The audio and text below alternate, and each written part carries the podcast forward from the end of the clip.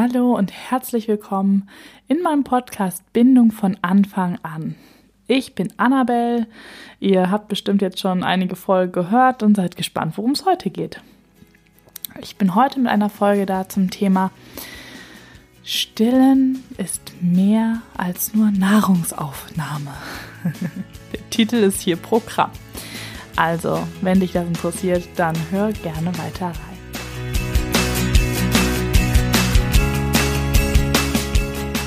Das Thema Stillen ist etwas, was ich immer wieder sehr kontrovers erlebe. Viele Frauen, die damit hadern, entweder, dass sie zu kurz gestillt haben, dass sie zu lange stillen müssen, dass sie zu häufig stillen, dass sie nicht genug Milch haben, dass sie zu viel Milch haben, dass die Oma nicht versteht, warum das Kind nach sechs Monaten immer noch gestillt werden muss, dass der Partner meint, die Brüste gehören nicht nur dem Kind und so weiter und so fort. Ihr merkt, dass man hier wirklich ähm, sehr schnell in eine äh, richtungsweisende Diskussion kommen kann. Und ähm, jeder Vertreter ist natürlich für so in seiner Richtung überzeugt. Ich möchte jetzt einfach nochmal darüber aufklären, was Stillen aus Sicht des Kindes bedeutet, weil Stillen hat eben auch ganz viel mit Bindung zu tun. Wenn wir von Bindung von Anfang an sprechen und davon, dass Bindung in der Schwangerschaft beginnt, dann ist doch aber Stillen, die Stillbeziehung zwischen Mutter und Kind, eine Beziehung, die sehr intensiv, sehr viel Nähe erfordert und auch über einen normalerweise langen Zeitraum dauert. Und die WHO empfiehlt ja auch das Stillen von mehreren Jahren, also in unserer Gesellschaft von zwei Jahren, aber in anderen Ländern eben auch länger, vier, fünf Jahre. Und sagen aber, dass man auf jeden Fall die ersten sechs Monate stillen sollte. Was nicht bedeutet, dass man danach abstillen sollte. Da ist die WHO schon mal richtungsweisend, aber wir haben auch in unserem Umfeld immer wieder Menschen, die uns hier sagen, was sie für richtig halten. Und wenn wir nämlich Stillen nur als Nahrungsaufnahme sehen, dann können wir vielleicht durchaus manche Gedanken besser verstehen, besser einordnen.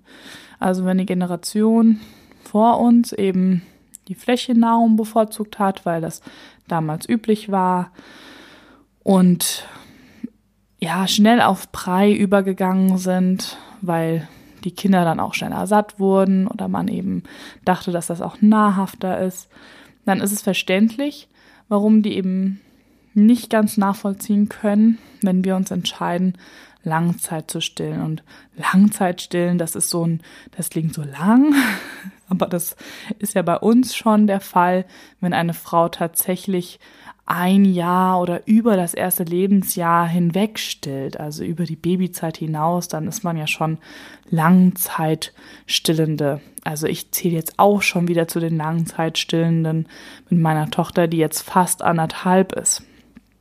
Und wenn man zu den langzeitstillenden Müttern gehört, dann empfindet man das noch viel mehr, als wenn man nur die erste Lebensphase des Kindes stillt, dass Stillen eben nicht nur Nahrungsaufnahme ist. Weil natürlich könnte meine anderthalbjährige jetzt schon auf mm, den, den ähm, Sättigungswert des Stillens verzichten. Also das Stillen ist nicht unbedingt um satt zu werden. Die ist ganz normal bei uns mit. Wir haben Baby Lead Weaning gemacht, was ich gerne nochmal näher in einem anderen Folge erklären kann, das Konzept. Da geht es einfach um Preifrei, dass man auf ganz natürliche Weise von der Muttermilch auf normales Essen umstellt und zwar das Kind eben die, die Geschwindigkeit dabei vorgibt, also ab wann das Kind eben Lust darauf hat, am Essenstisch mitzuessen. Und manche Kinder machen das mit vier Monaten, manche Kinder machen das erst mit neun Monaten. Da ist die Spannbreite wieder unglaublich groß, wann Kinder Interesse am richtigen Essen zeigen. Ja, und was ist das denn dann überhaupt jetzt noch für ein Stillen? Also, meine Tochter stillt zum Beispiel super gerne zum Einschlafen, zum Mittagsschlaf und abends zum Einschlafen. Das ist ihr besonders wichtig abends. Mittags kann man auch mal drauf verzichten, wenn wir unterwegs sind, ist das nicht so schlimm, aber abends ist ihr das schon wichtig. Und da merkt man, dass Stillen eine sehr große emotionale Komponente hat. Also ich nenne das dann auch gerne emotionales Stillen. Und das merken wir aber schon eigentlich auch bei den kleineren. Also die trinken auch nicht immer nur, weil der Hunger jetzt so groß ist, sondern die trinken auch, um sich zu beruhigen. Die regulieren sich an der Brust. An der Brust wird der Tag verarbeitet, neu erlebt, es wird verarbeitet. Und jeder kennt den Spruch, wenn eine Entwicklungsphase stattfindet bei den Kindern, zurück zur Brust. Also gerade auch bei den Babys, auf einmal liegen sie auf dem Bauch oder können sich drehen oder sie beginnen zu krabbeln oder der erste Zahn kommt und die Mutter denkt, oh Gott, jetzt ist das Kind schon wieder ständig an der Brust und ständig am Trinken, was ist denn los? Das sind so ganz ähm, typische Zeichen von, es geht in einem anderen Bereich gerade sehr voran und das Kind braucht aber die Sicherheit wieder an der Brust, um das Ganze gut verarbeiten zu können. Und das ist das emotionale Stillen. Und das emotionale Stillen ist im Grunde genauso wichtig, vielleicht teilweise noch wichtiger, als einfach nur dieses Stillen ähm, vom Hunger. Natürlich ist das Stillen vom Hunger immer das Erste, was passiert, gerade im ersten Lebensjahr oder in den ersten sechs Monaten, wie auch immer man das definieren möchte. Aber später geht es dann eben vor allem darum, diese Nähe zu haben, den Kontakt und einfach nochmal an der Brust viel zu verarbeiten. Wobei man auch nicht unterschätzen sollte, welche Stoffe die Kinder bekommen. Also jetzt so mit einem Jahr, wenn man dann noch stillt, ist es eben auch sinnvoll für die Kinder, einfach von dem, was sie über die Muttermilch bekommen, weil die Kinder dann nochmal so eine Phase haben, wo sie viel entdecken, wenn sie auf einmal laufen können neue Sachen finden, in den Mund stecken und dann über die Muttermilch auch nochmal so eine richtige, so einen richtigen Immunabwehrschub bekommen. Also da ist die Milch ja wirklich ein Zaubertrank, der sich an alle Lebenssituationen und an alle Kinder, die im Haushalt gestillt werden, anpasst. Man kann ja auch Tandem stillen. Das bedeutet einfach, dass man zwei Kinder gleichzeitig stillt.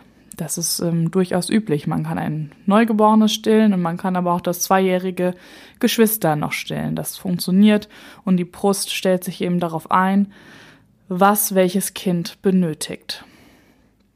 Ja, und wenn wir bei Thema Bindung sind, wieder mal zurück, dann ist ja die Frage, hm, warum sollte ich meinem Kind das jetzt verwehren? Also es gibt natürlich die Vertreter, die sagen, gut, irgendwann muss sich das Kind eben dran gewöhnen, dass es auch ohne Brust einschläft oder ähm, dass die Mama eben nicht immer verfügbar ist und die Mutter möchte vielleicht auch wieder arbeiten gehen und so weiter und so fort, welche Faktoren eben vielleicht auch noch von außen dazukommen, warum sich jetzt die Frau entscheidet, die Stillbeziehung zu beenden. Wenn das so ganz gegen den Willen des Kindes verläuft, da merkt man schon, dass das die Beziehung ein bisschen erschüttert, weil das natürlich zu einem Stressfaktor wird. Also wenn das Kind noch total ähm, bedürftig ist, dieses Riesenbedürfnis hat, sagen wir zum Einschlafen gestillt zu werden oder seinen Mittagssnack bei der Mama zu bekommen und man jetzt versucht, das abrupt zu beenden, dann wird man schnell merken, das Kind ist frustriert. Das stresst die Mutter meistens ganz enorm, weil wenn das Kind schreit und weint, dann ist das für uns Mütter sowieso schwer zu ertragen. Und das frustriert natürlich auch die Mutter, weil sie sieht, okay, das klappt nicht so, wie ich mir das vorgestellt habe. Warum klappt das jetzt nicht? Und von daher, wenn man die Möglichkeit hat, seinem Kind da ein bisschen zu folgen, zu schauen, okay, was braucht es jetzt? Also was ist wirklich gerade ähm, das echte Bedürfnis und das dann auch noch geben kann, dann spricht absolut nichts dagegen, Langzeit zu stillen. Und das geht in den unterschiedlichsten Formen. Wie gesagt, bei mir ist es jetzt noch mittags, abends und manchmal noch nachts. Bei anderen Frauen und äh, Kindern ist es noch viel häufiger, noch morgens beim Aufwachen oder eben zwischendurch zum Kuscheln oder wenn das Kind hingefallen ist und sich einfach noch mal kurz bei der Mama an der Brust beruhigen möchte. Also da gibt es total verschiedene Modelle. Ganz viele Frauen trauen sich gar nicht in der Öffentlichkeit noch zu stillen, wenn die Kinder größer sind. Und von daher wird das dann sowieso automatisch weniger. Und wenn man eben diesen Entschluss aber hat, äh, zum Beispiel, weil das Kind jetzt eingewöhnt werden muss in, in die Kita und die Mutter arbeiten gehen möchte, da sage ich auch immer, das ist kein Grund, jetzt vorher ähm, sofort abzustillen, damit es dem Kind leichter fällt, sondern äh, wenn man die Möglichkeit hat, zum Beispiel dann noch nachts das Stillen zu ermöglichen, dann kann das Kind ja super noch den Tag auch bei der Mama wieder verarbeiten. Und die Kinder merken ja auch, klar, vielleicht hat es vorher bei der Mama noch mittags trinken können, jetzt ist die Mama halt nicht da, jetzt bin ich woanders, da merken die ja auch, okay, da geht das nicht, da kann ich jetzt nicht trinken, weil viele Frauen die Sorge haben, dass die Kinder dann nicht über den Tag kommen. Und da gibt es verschiedene Wege, eben auch da das bindungsorientiert zu gestalten. Und im Idealfall ähm, ja, finden Mutter und Kind da so einen Mittelweg, dass der so für beide in Ordnung ist. Und es ist auch wirklich so, die Kinder stillen sich auch selber ab. Also ja, einer der großen ähm, Redner in, im Bereich der Erziehung sagt auch immer, ja, haben Sie schon mal einen 18-Jährigen gesehen, der noch an der Brust ist? Nein, haben wir nicht, weil natürlich ähm, werden die nicht ewig bei uns zum an der Brust trinken kommen. Das ist einfach nur so eine verquere Vorstellung, die manche dann haben. Und dieses emotionale Stillen, ja, gibt den Kindern einfach so viel Sicherheit, dass sie, wenn sie das bekommen haben, wenn sie damit gut genährt wurden, gestärkt wurden, es einfach später auch leichter haben. Dieses Urvertrauen wird dadurch gefestigt und sie wissen, okay, sie können sich da wirklich immer bei der Mama andocken, fallen lassen. Und jedes Kind ist unterschiedlich. Es gibt natürlich auch die Kinder, die sich nach einem Jahr einfach schon abstillen, die das dann die Nähe in einer anderen Form suchen. Und auch für die Frauen möchte ich nochmal betonen, die jetzt nicht stillen oder nicht gestillt wurden. Das ist manchmal ein sehr wunder Punkt und man fühlt sich dann oft so angegriffen, wenn man das hört oder verletzt. Und da möchte ich dich einfach einladen, dass du da für dich reinspürst, weil es gab sicher für deine Mutter einen Grund, warum sie das damals so entschieden hat, nicht konnte, warum das damals einfach nicht so war. Und es gibt bestimmt auch für dich einen Grund, wenn du das jetzt entschieden hast oder sich das so ergeben hat, dass du dein Kind nicht stillen kannst oder möchtest, wo du einfach mal hinspüren darfst und das jetzt hier nicht als Angriff erleben sollst, wenn du dein Kind nicht emotional stillst, weil auch da findet man natürlich mit der Flasche auch einen Ersatzkontakt. Und man kann auch mit der Flasche eben bindungsorientiert stillen, in Anführungszeichen. Also zum Beispiel, dass äh, man sich trotzdem dabei nackig macht und dass ähm, das Kind trotzdem mit dem Gesicht den Hautkontakt zur Brust hat und so weiter und so fort. Und natürlich kann man auch körperlichen Kontakt mit dem Kind haben, wenn man nicht stillt. Es ist nur meistens so, dass es dann sehr viel weniger diesen Hautkontakt gibt, weil wir ziehen uns nicht immer extra aus, wenn wir kuscheln.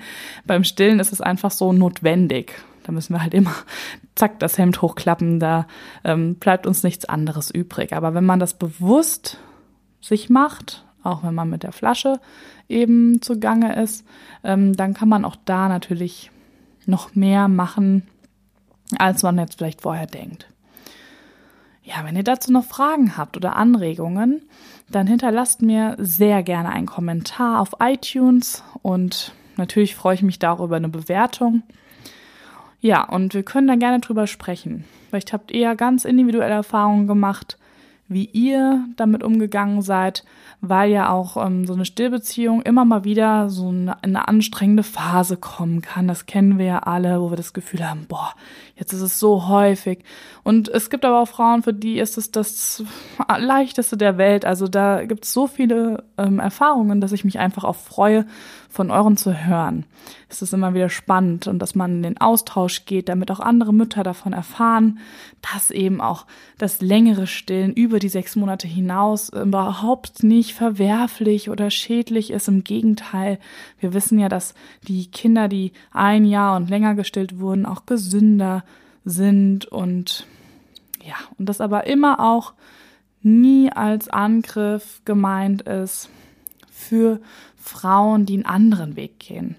Das ist jetzt erstmal nur so eine ja, Informationssammlung auch und auch ein bisschen Aufklärungsarbeit. Aber natürlich findet trotzdem jede Familie da ihren ganz individuellen Weg, womit sich eben alle gut fühlen. Eben auch die Mutter und das Kind. Das ist ja wichtig. Wenn ich beim Stillen denke, oh mein Gott, ich hasse es, ich kann es nicht mehr ertragen, dann ähm, ist das für die Beziehung mit Sicherheit schädlicher, als wenn die Mutter ganz entspannt die Flasche geben kann und denken kann, oh, ist das schön. Also das will ich nochmal unterstreichen. Gut, dann vielen Dank fürs Zuhören und ich freue mich auf eure Kommentare und bedanke mich auch schon mal ganz herzlich für die Bewertungen. Und wenn ihr nichts verpassen wollt, könnt ihr es natürlich gerne abonnieren, den Podcast und immer wieder neue Themen rund um Bindung hören. Macht's gut. Ciao.